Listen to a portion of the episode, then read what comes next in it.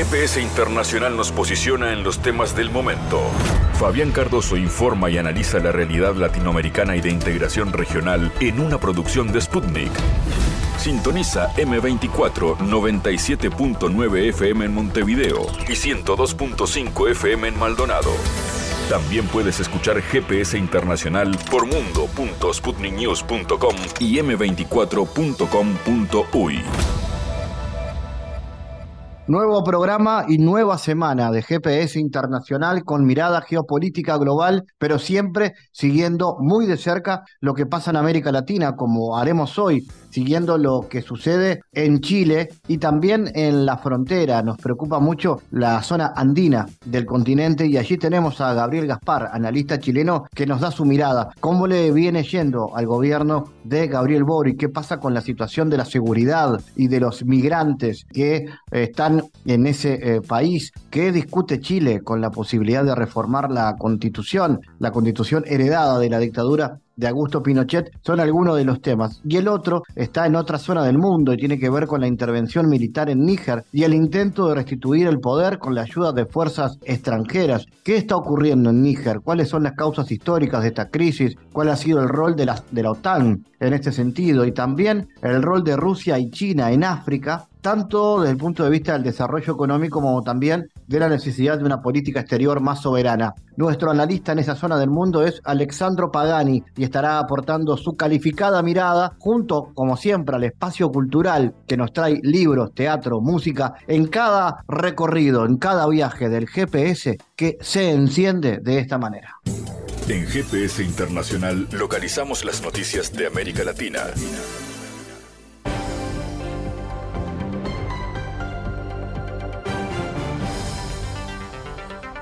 Espacio ahora de noticias, el presidente chileno Gabriel Boric promulgó una nueva ley para sancionar los delitos económicos y atentados contra el medio ambiente. Agregó que una persona que sea condenada por los delitos que incluyen la nueva ley quedará inhabilitada para ejercer cargos públicos, cargos gerenciales y establecer contratos con el Estado. Se acabaron los tratos especiales para las personas condenadas por delitos tributarios, malversación de fondos públicos o cohechos. Para esto se tipifican nuevos delitos, se actualiza el delito de lavado de activos y se restringen los casos en que las penas podrán cumplirse en libertad, declaró el mandatario. Boric añadió que todo delito será sancionado siempre con una multa, además de la sanción penal que corresponda, cuyo monto tendrá relación con su gravedad y su permanencia en el tiempo. Asimismo, señaló que una persona que sea condenada por los delitos que incluye la nueva ley quedará inhabilitada para ejercer cargos públicos, pero también cargos gerenciales y establecer contratos con el Estado. Además, esta ley establece delitos que constituyen atentados contra el medio ambiente, como la contaminación de aguas y suelos o el daño a parques nacionales y humedales.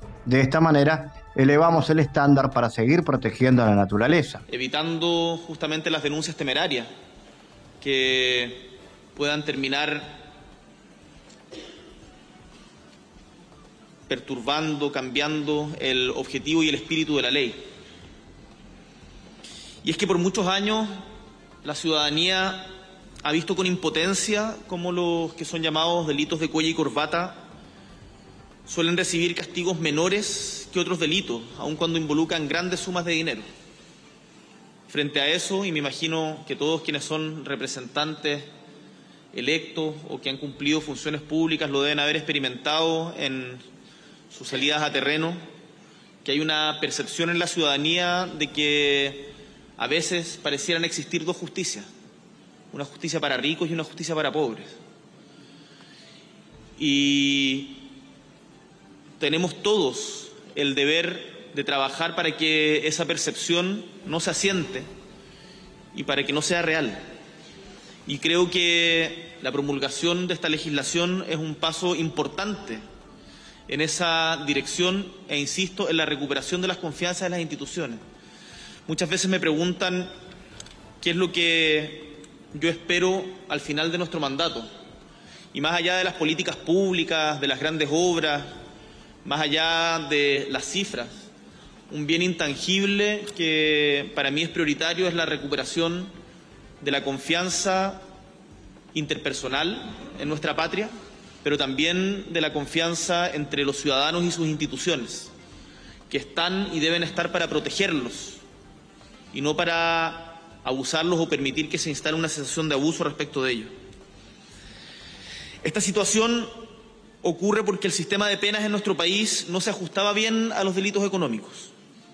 Cuando se dictaba la condena muchas veces terminaba cumpliéndose en libertad o la sanción consistía en vergonzosas clases de ética.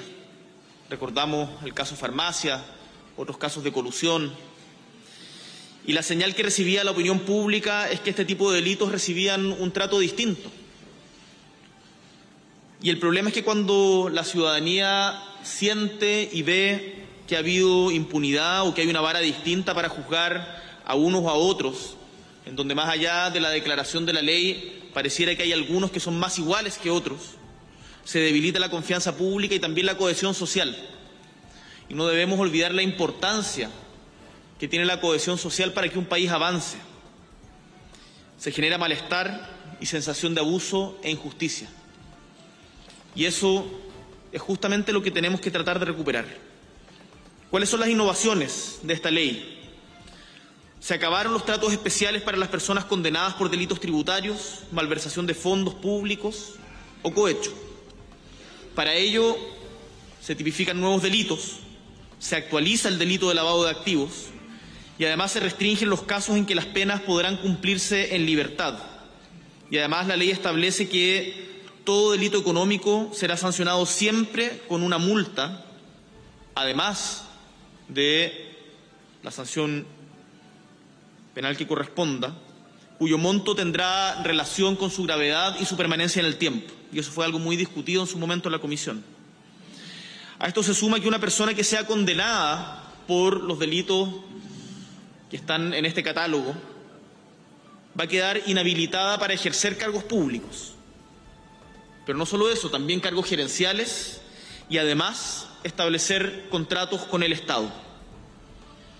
Además, esta ley establece delitos que constituyen atentados contra el medio ambiente, como la contaminación de aguas y suelos o el daño a parques nacionales y humedales. Y de esta manera elevamos el estándar para seguir protegiendo a la naturaleza, que es tan importante en el espíritu de nuestro gobierno. Pero esta ley no nació de la nada y no fue fácil y quiero reconocer el importante trabajo de un grupo transversal de parlamentarias y parlamentarios que presentaron dos proyectos a, partir de los cuales fue construida esta ley. En particular, y creo que bien vale nombrarlos,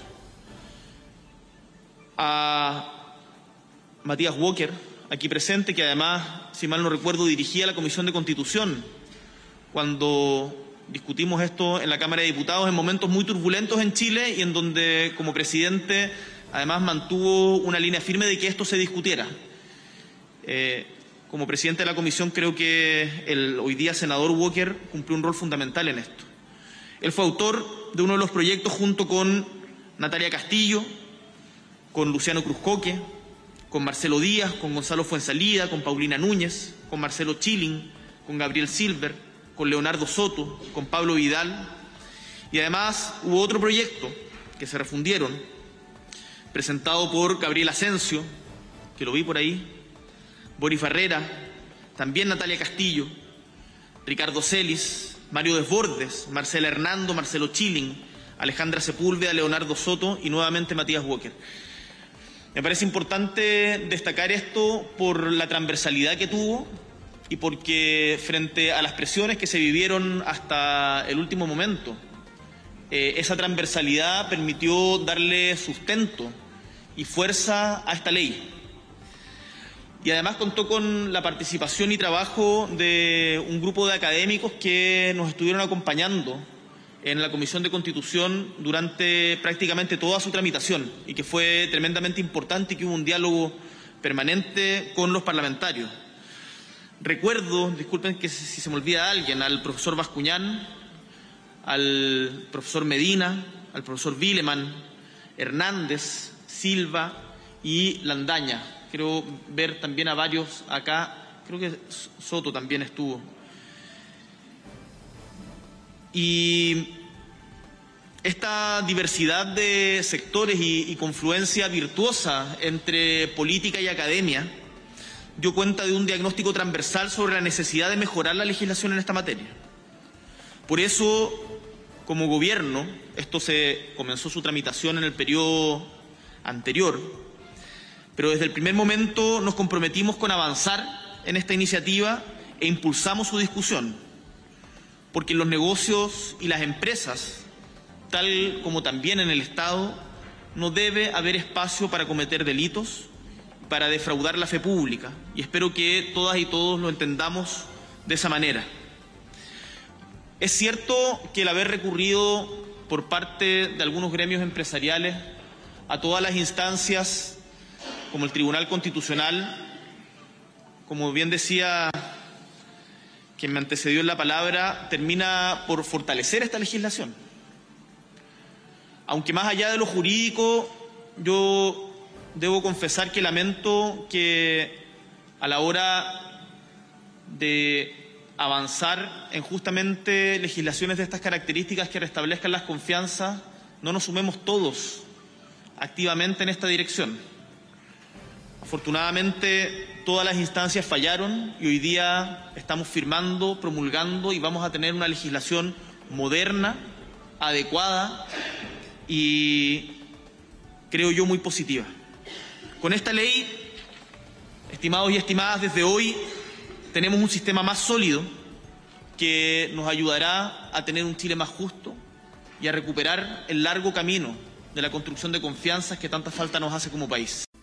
El presidente de México, Andrés Manuel López Obrador, confirmó la muerte del empresario Íñigo Arenas, quien fue reportado como desaparecido en los últimos días. Al ser cuestionado durante su conferencia de prensa sobre el caso, respondió que, que sí fue localizado muerto. El mandatario agregó que en las próximas horas la Fiscalía dará los pormenores al respecto. Más tarde, el jefe de gobierno de la capital señaló en redes sociales que se trató que de un tema en el gabinete de seguridad, por lo que próximamente se conocerán los detalles del mismo. Desde el pasado 6 de agosto, en la madrugada, se desconocía el paradero del integrante de la empresa cuando fue visto por última vez afuera del Bar República, ubicado en la colonia Polanco de la Ciudad de México. Posteriormente, el dueño del local publicó en redes sociales que el empresario fue escoltado por personal de seguridad fuera del lugar debido a su mal estado. De igual manera nos informan que trató de ingresar a otros establecimientos que de igual manera no le permitieron el acceso al lugar. A partir de ahí se fue por la calle Le Fontaine y de ahí desconocemos su paradero.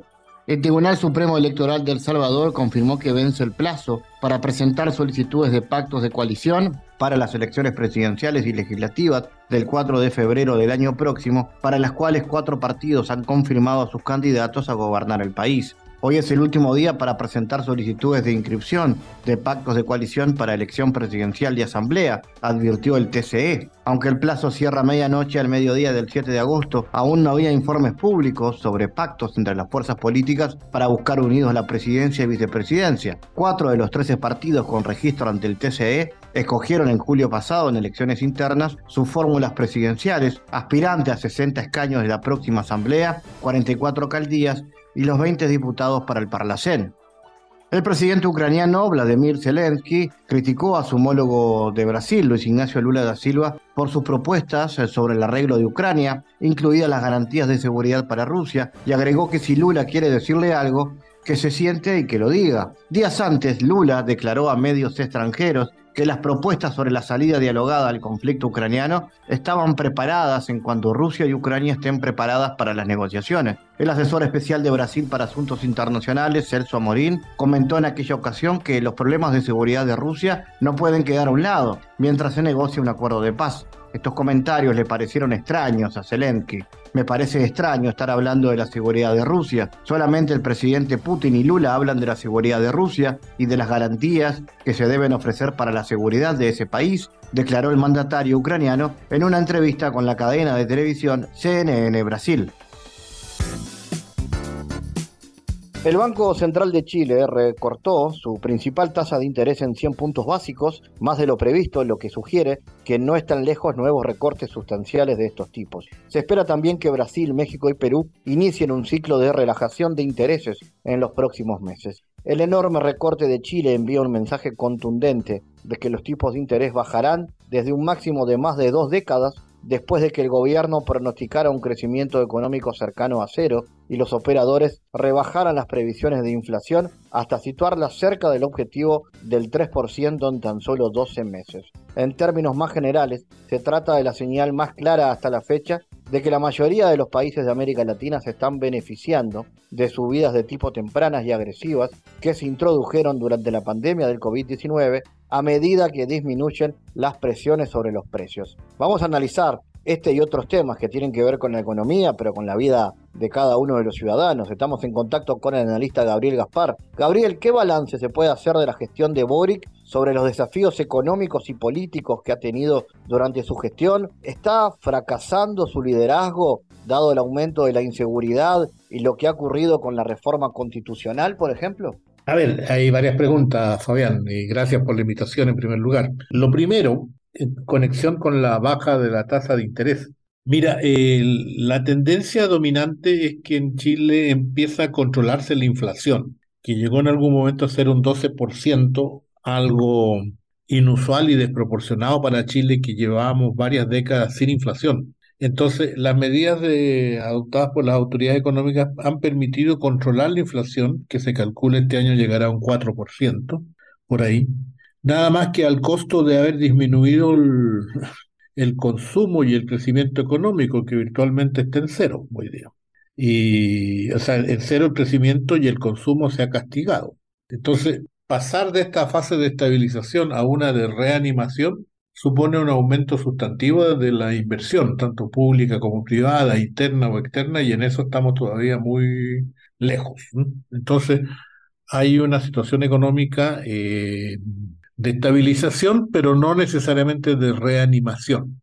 Y eso es un reciente, lo siente la población. Respecto a tus preguntas fundamentales, bueno, el gobierno de Boris dura cuatro años, ese es el periodo presidencial en Chile, y lo que puedo decir a un año y medio es que el ritmo inicial con el que, por lo menos, con el que partió el gobierno a hacer grandes reformas, eh, sobre todo en sentido social, digamos, que permitieran eh, romper la desigualdad que existe en el país, eh, eso está bastante frenado. En gran parte porque el gobierno y sus coaliciones, las dos que lo apoyan, eh, apostaron a un diseño político que ha resultado derrotado, con dos derrotas electorales, en, sobre todo el primer, el rechazo al primer proyecto constitucional y el segundo, una, la elección de los concejales para los convencionales para el segundo intento adicional, donde hubo un triunfo amplio de la derecha.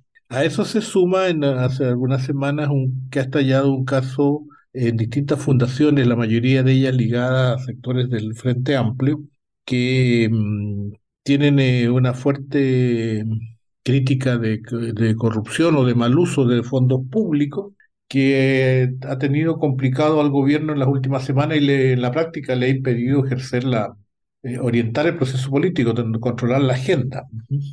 A ello se suma lo que tú señalabas, un, incremento ya no en este gobierno, sino que viene de antes, de un grave tema de inseguridad, de, de, delincuencia, de deterioro de la vida cotidiana en el país y, y la economía que ya comentamos. Entonces, el balance no es prometedor. Estamos con un gobierno que ha perdido la mayoría política, es un presidencialismo de minorías que no tiene mayoría en el Congreso ni tampoco eh, en la calle.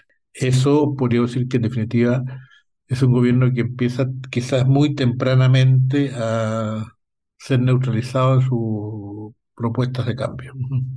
Y en ese sentido, ese clima de, confrontación política, de alguna manera lo aleja o lo acerca, tú me dirás, a una peruanización del sistema político. Eh, ¿Qué significará esto? Si así bueno, eso es muy interesante. Eso es muy interesante porque obviamente los países no somos islas, estamos, sobre todo los, sudamericanos, eh, tenemos un proceso de osmosis eh, permanente. Entonces, estos síntomas de un gobierno debilitado, un Congreso empoderado pero sumamente fragmentado, el predominio de agendas muy domésticas y muy vinculadas a la contingencia, sino a la coyuntura, vale decir, un debate muy poco programático y sobre todo una gran desconfianza de la población en las élites son rasgos que uno ve particularmente en el Perú, donde es un rasgo extremo, y no es que sean iguales en Chile, pero si miramos lo que era el Perú a comienzos de este siglo, eh, muchos de los signos que hoy día están, estaban incipientes entonces y hoy día están declarados, es como el camino que empezamos a recorrer por acá. En esa línea también, Gabriel, te consulto, ¿estamos ante una creciente brecha de desconfianza entre la clase política y la ciudadanía? ¿Cuáles serían las consecuencias de una débil institucionalidad presidencial eh, en un país como Chile? Estamos en una profunda crisis de desconfianza, una creciente. Aún no ha llegado y voy a seguir el ejemplo peruano, en el caso del, Perú, la presidenta Boluarte tiene un 80% de rechazo y el Congreso tiene un 90%. En Chile, el presidente Boris todavía conserva arriba un 25% de apoyo y tiene, en cambio, cerca de un 60% de rechazo.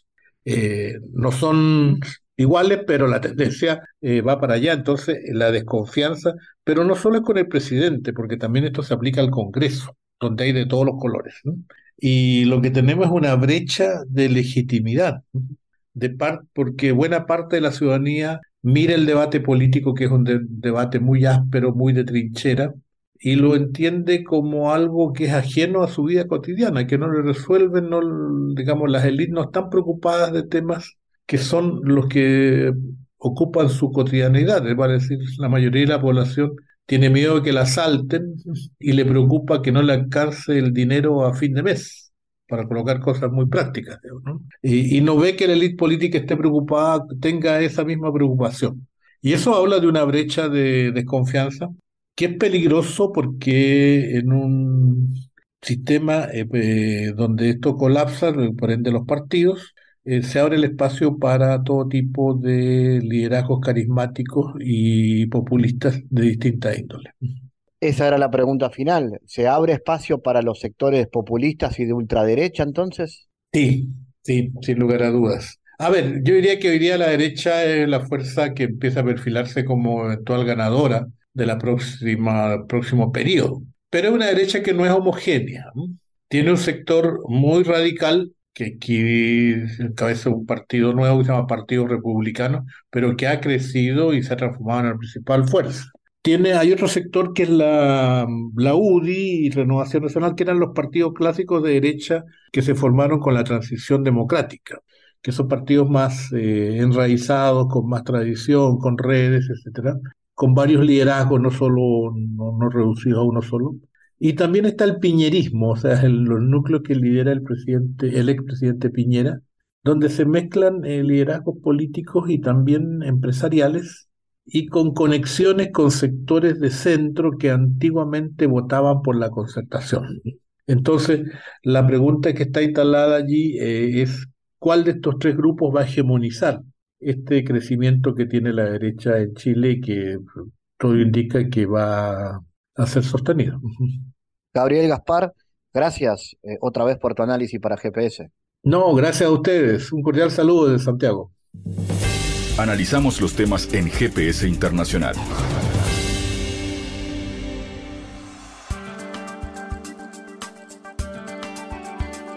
Bueno, la intervención militar en Níger y el intento de restituir en el poder, con la ayuda de fuerzas extranjeras, al destituido presidente, podrían provocar una gran guerra africana. Esto afirmó a Sputnik el presidente del Partido Liberal Demócrata de Rusia. En Níger se deben seguir buscando vías para una solución diplomática a la crisis y del retorno al cauce legal. Una intervención militar e injerencia foránea amenazan con llevar a una gran guerra africana, afirmó el jerarca en una conferencia internacional. El parlamentario recordó que Mali y Burkina Faso expresaron su firme apoyo a las nuevas autoridades de Níger en respuesta al ultimátum de la Comunidad Económica de Estados de África Occidental sobre la restitución en el poder del presidente. Vamos a hablar sobre este asunto. Estamos en contacto con el analista internacional e historiador Alexandro Pagani. Cuéntanos, Alexandro, ¿qué está ocurriendo en Níger y cuáles son las causas históricas de esta crisis? ¿Cuáles son las perspectivas, además, rumbo al futuro? Hola Fabián, un gusto estar aquí. Sí, en los últimos meses hemos asistido a una aceleración de las tensiones diplomáticas, políticas e incluso militares entre algunos estados de África Occidental y la Unión Europea, en particular a través de su pivote militar representado por Francia, que cuenta más o menos de 5.000 soldados en todo el Sahel. Mali, Guinea y Burkina Faso han entrado en un curso de colisión con lo que fueron los planes decididos por ellos en Bruselas, París, Roma y en parte en Washington.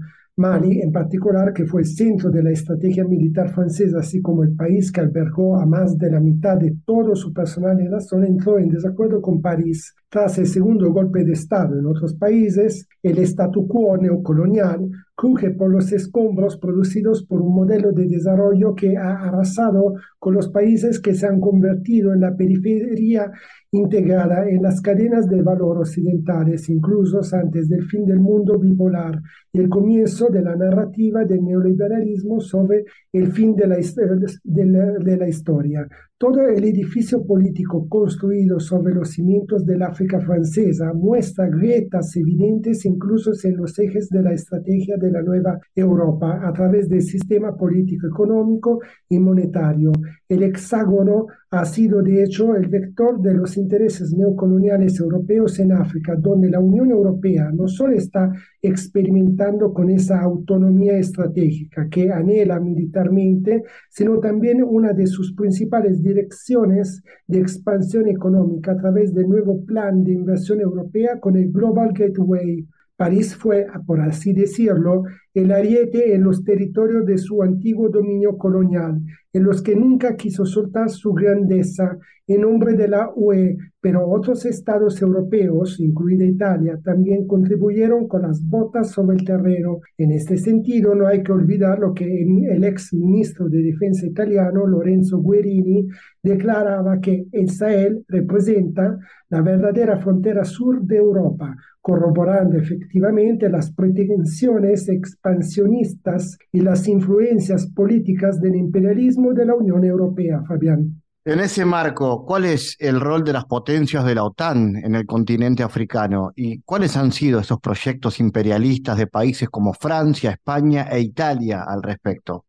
sí, correcto, Fabián. Italia, hay que recordarlo siempre, emplea a 250 hombres y 8 helicópteros en el grupo de trabajo Takuba, la misión multinacional liderada por Francia de tropas especiales, principalmente europeas, que cuenta actualmente con unos 900 efectivos, concebida en medio de la crisis de la misión Barkhane y que inicialmente había encontrado la disponibilidad de cinco países, es decir, Bélgica, Dinamarca, Estonia, Holanda, Portugal y luego se expandió, incluyendo unos 15 estados, incluido Italia, sin que se diera ni una pizca de debate político público sobre el sentido de la misión. En total, las fuerzas externas en la región ascienden a 25.000 unidades, informa France 24. En la actualidad, ¿cómo analizas los intereses económicos y energéticos del imperialismo italiano y sus monopolios con el despliegue de tropas de Italia en unas 40 misiones internacionales? ¿Qué busca Italia en ese marco? Sí, la presencia militar italiana, al igual de la francesa, a través de la operación Serval inicialmente, que luego se convirtió en Barkhane en el Sahel, se llevó a cabo en 2013 con la pregonada intención de luchar contra el terrorismo, una narrativa tóxica de un amigo enemigo la de la guerra contra el terrorismo islámico, que sirvió como herramienta ideológica para justificar los nueve años de la operación militar francesa-italiana más larga y extensa desde la Segunda Guerra Mundial, aparte de la operación francesa de contrainsurgencia en Argelia de 1954 a 1962 no muy diferente de la guerra contra el terror propagada por Washington desde Afganistán en adelante, una misión que, al igual que en Afganistán, pretendía mimetizarse con una suerte de ayuda al desarrollo civil, pero totalmente incorporada a la misión militar. En realidad, más que en defensa de las poblaciones civiles amenazadas y víctimas de la violencia perpetrada por los grupos armados jihadistas en la región, entonces aliados de la milicia Tuareg, el objetivo de Francia, Italia y por supuesto la Unión Europea fue inmediatamente la protección de sus intereses económicos y la prosperidad de las ganancias de sus multinacionales italianas y francesas, y no solo, que saquean sin piedad los recursos del Sahel. Entre estas encontramos, por supuesto, la Total, la Eni, Exareva, Bolloré y otras más. Desde un punto de vista puramente militar, si se han delineado, eliminado algunos líderes jihadistas, estos grupos se han extendido como la pólvora y ahora tocan los estados del Golfo de Guinea, es decir, Benín, Togo y Costa del Marfil, hasta Ghana, y parecen firmemente anclados en lugares donde nunca antes habían logrado establecerse. La complicidad y subordinación de algunos gobiernos de África Occidental al neocolonialismo francés han encontrado una dimensión estable e institucionalizada no solo a través de algunas figuras políticas altamente representadas en Occidente, como Macky Sall en Senegal, Alassane Ouattara en Costa del Marfil, dentro de la jaula de estructuras supranacionales como la CDAO y la coordinación militar del G5 Sahel, ambas entidades subordinadas a los intereses imperialistas occidentales de Francia y la Unión Europea, que han utilizado un enfoque de dos pesos y dos medidas hacia los líderes locales, condenando a algunos golpistas y legitimando a otros, como en el caso del Chad. El plan de reducción de la operación Barkhane, anunciado en los pasados meses por el presidente francés Emmanuel Macron, no tenía la intención de una retirada de, de tropas de Mali, como erróneamente escribieron los grandes medios de comunicaciones internacionales, sino su reorganización y redefinición a través de la europeización de las Fuerzas Armadas junto con Italia en la región del Sahel. La misión Takuba prevé el compromiso de las Fuerzas Especiales de Francia, Italia y sus aliados europeos y hasta Canadá y supone un paso más en la construcción de ese ejército de defensa europeo identificado como uno de los pilares de la autonomía estratégica del que la brújula estratégica es una de las principales herramientas. En fin, la ampliación y desarrollo de la misión de Tacuba, que según los planes de París, Roma y Bruselas debía realizarse en orden, han conocido fuertes resistencias y movilizaciones populares entre las poblaciones de varios países de África Occidental, concretizándose, como estamos viendo en estos últimos días y horas, en una unidad cívico-militar dirigida por fuerzas de armada de élite en Níger y representantes de ese tremendo patriotismo en el cual aprendimos a conocer y amar en las obras de Chinua Achebe y Okot Pibitiel. Finalmente, Alexandro, ¿cómo analizas el rol de Rusia y China en África desde el punto de vista del desarrollo económico como de una política exterior más soberana? Sí, todo el edificio político construido sobre los cimientos del África francesa muestra grietas evidentes, incluso en los ejes de la estrategia de la nueva Europa frente a un mundo multipolar en pleno auge y desarrollo. Lo que estamos viviendo son momentos históricos de gran importancia, puesto que los pueblos oprimidos, con sus naciones oprimidas, se han despertado nuevamente, y esto gracias a las valientes políticas internacionales de Rusia y China, que tratan de restablecer un orden mundial más justo basado sobre la Carta de las Naciones Unidas, a referirse sobre el concepto de autodeterminación de los pueblos, que fue en su momento el caballo de batalla de la URSS con su amistad entre pueblos. Así que el superestado europeo en formación está encontrando varios obstáculos para su afirmación en lo que ellos consideran como su propio patio trasero competidores formidables como Rusia y China, que respetan la soberanía de los pueblos y tratan como socios y no como sus títeres a los gobiernos africanos, luego veamos militares patrióticos que despiden a los locales, pero sobre todo los movimientos políticos sociales de masa que quieren continuar su camino de liberación donde fue bruscamente interrumpido por Occidente. África Occidental se está escapando de las manos de los aprendices de brujo que ayudaron a destabilizar Libia en 2011 primero desatando a las fuerzas jihadistas que posteriormente inundaron toda la zona y luego interviniendo militarmente a través de la OTAN. La difusión de las fuerzas islamistas sirvió de pretexto para ocupar militarmente una vasta área con un uso considerable de personal, principalmente por parte de Francia, perpetuando su política neocolonial hecha de expropiación de materias primas, dependencia económica y sumisión monetaria y política a través de una élite política corrupta. África Occidental en general, el continente africano, con todas sus facetas multidimensionales, peculiaridades regionales y especificidades locales, se están convirtiendo en un importante teatro de competición internacional, con un protagonismo más marcado por la compresencia de Rusia y China, mientras se afianza la tendencia hacia un mundo cada vez más multipolar. En fin, lo que está ocurriendo plantea con fuerza la cuestión de una alternativa política que prefigura una configuración de relaciones entre poblaciones que rompe con la lógica neocolonialista, una lógica que quisiera imponer el naciente polo imperialista europeo, la prefiguración de esta alternativa, el abandono de un eurocentrismo nocivo, debe incluir el valor del resurgimiento de un fuerte sentimiento de independencia y la reanudación de un discurso panafricanista,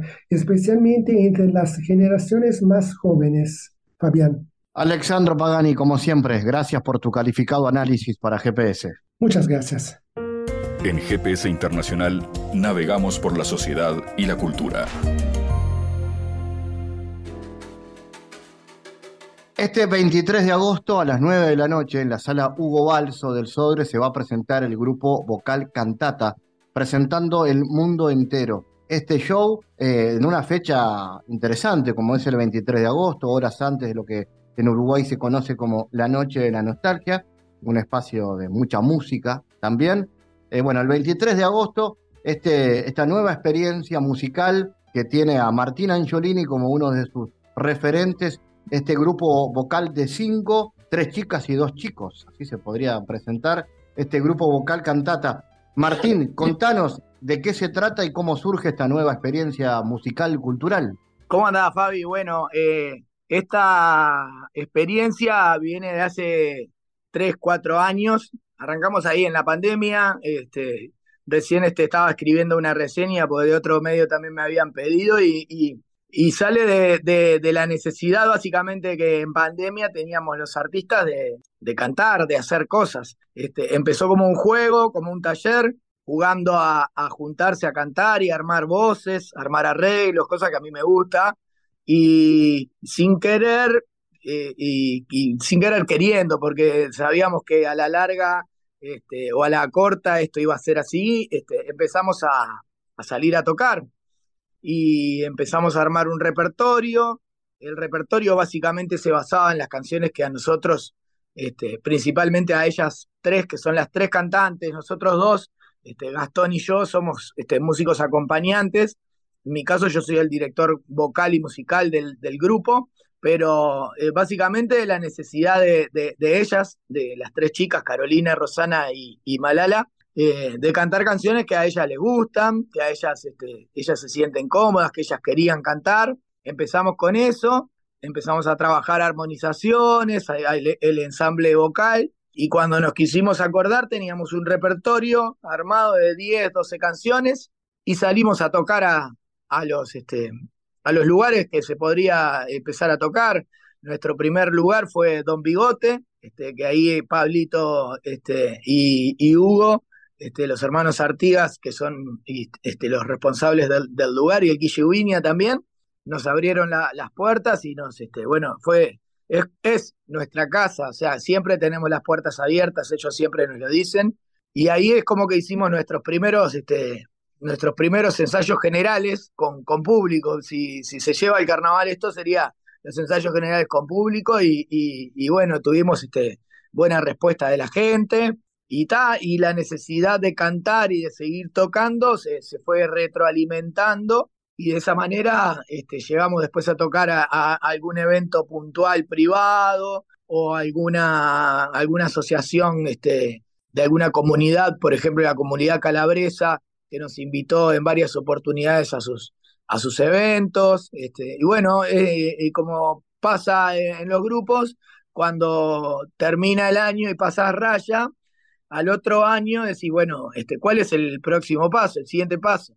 Y este año, antes de tener la, la oferta de la sala Hugo Balso, eh, nosotros teníamos la necesidad de decir, bueno, vamos a hacer una sala, vamos a hacer algo bien, bien grande, vamos a tirarnos al agua, a probar cosas que no hayamos probado. Y empezamos a, planificar el, show en una sala teatral hasta que apareció esta, esta oportunidad para el 23 de agosto en la sala Hugo Balso, que estaba organizada por Luis Trindade, por Full Artist. Y bueno, y ahí nos tiramos al agua, dijimos, Luis, que es amigo, me, me, propuso esa fecha y dijimos que sí, en el contexto también en el que está, en el que está puesta esa fecha, que es también en base a una música nostálgica, una música que, bueno, que nos retrotraiga a, a, otros tiempos. Y básicamente nuestro repertorio está, está armado de canciones que nosotros escuchábamos de chicos o de adolescentes, este, o si no, en algún caso sí también de grande, pero, pero básicamente está armada de canciones que son nostálgicas, que son muy conocidas, o sea, son todos temas covers, y bueno, y nos tiramos al agua, dijimos que sí, y ahí estamos este, en este caso este, haciendo toda la preparación, la previa del show, que quedan poquitos días. Ahí va, y es un show donde lo coral, me imagino, eh, es lo que predomina, pero también como en el caso de los, de los hermanos Sanciolini, son músicos, vos tocando el piano, me imagino que Gastón la percusión, ahí donde está la base de música en vivo, digamos, de instrumentos. Sí, sí, sí, va a ser todo con música en vivo. En un principio el grupo estaba solamente conformado por las tres chicas y yo, en, en algunos temas nos pedía eh, que, bueno, que, que lo, lo, complementáramos con, un, con una percusión. Este, y bueno, y dijimos que para este show necesitábamos o nos gustaría también complementarlo con otros instrumentos, y ahí aparecieron dos amigos que son Roberto Heredia y, Daniel Rosa, que fueron este, amigos y compañeros en, para en calor, y ellos están como músicos, como bajista y, como acordeonista respectivamente. Y, nos van a acompañar en este show y este, la banda la verdad que se está sonando todo, pero sí, básicamente es un espectáculo coral, coral armonizado a tres voces, con tres voces mejor dicho, eh, que son muy cálidas, que son muy, este, muy afinadas y que bueno, que tienen esta, esa impronta de, de ser este, nuevitas en el medio, ¿no? Más allá de que Rosana Nipoli, en este caso, que es una de las tres, tiene un disco editado y fue galardonada con el, con el premio Graffiti, estuvo nominada con el premio, al premio Graffiti a Mejor Álbum de Tango.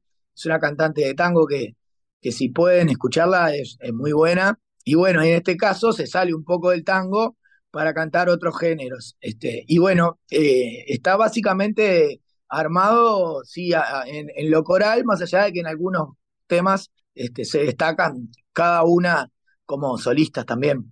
Y me decías que eh, musicalmente las canciones son más que nada latinoamericanas. No necesariamente, la mayoría sí, la mayoría sí tocamos temas este, de autores uruguayos, eh, como Rubén Rada, por ejemplo, pero también tocamos, hay un enganchado de música que hacemos de todo rock argentino, después cantamos canciones en inglés, también, porque bueno, nos acomodamos un poquito a la, a la, a la fecha y, adaptamos el show, más allá de que algunas, algunos temas, como te decía, los teníamos preparados, pero adaptamos el show a la, a la, a la fecha puntual de la nostalgia, la previa a la nostalgia. Tenemos temas en inglés, cantamos algún tema de Stevie Wonder, cantamos este, en portugués también algún tema de Gal Costa, algún otro tema también en italiano, porque bueno, este, básicamente Nuestros primeros shows también fueron ahí en la sociedad, en la, colectividad, en la colectividad de la Asociación Calabresa, y nos pedían temas en italiano, y ahí, bueno, fue que preparamos un repertorio todo en italiano, que,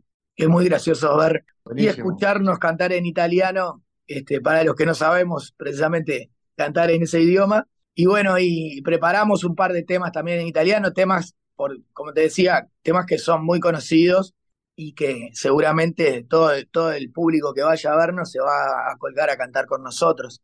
Pero es un poco políglota el, el, el show. Y están ahora en plenos ensayos en estas horas.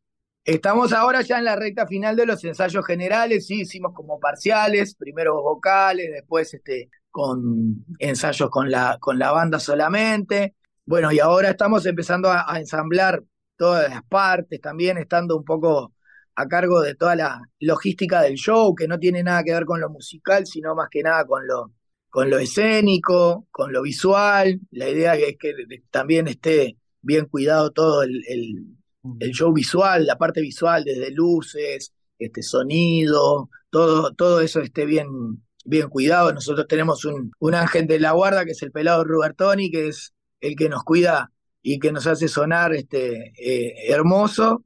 Entonces, este, ahí estamos tranquilos, estamos este, confiados en él.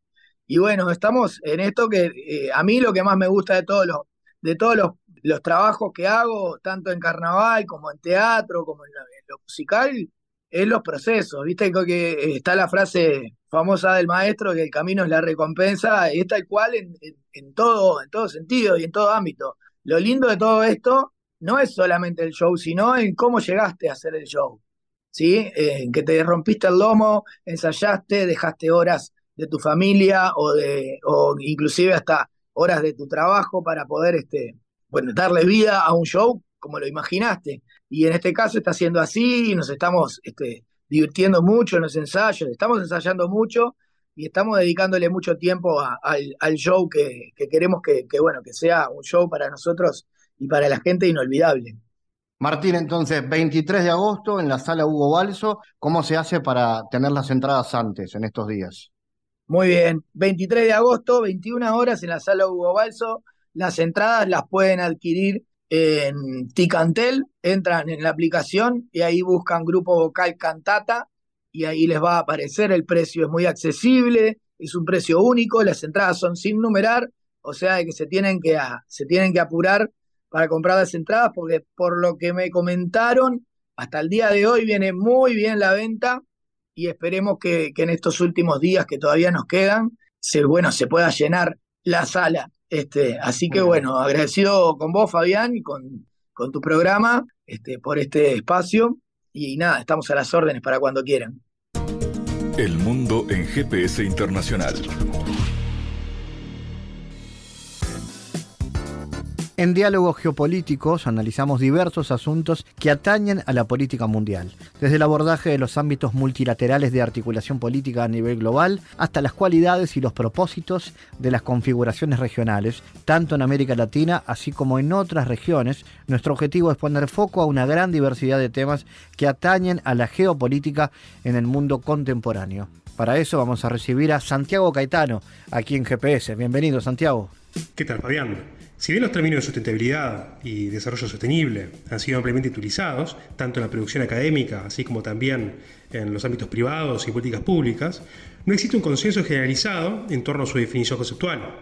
Ambos términos generan críticas y dudas en relación con las aplicaciones teóricas y prácticas, puesto que sus significados suelen cambiar en virtud de la cantidad de diferentes perspectivas. ¿Cuáles son las dificultades en torno a la definición de términos como sustentabilidad y desarrollo sostenible? Hay quienes manifiestan las dificultades en torno a la aplicación de los términos en la práctica relativa a la investigación del cuidado medioambiental, particularmente por la existencia de diversas aplicaciones que dependen de distintas orientaciones teóricas.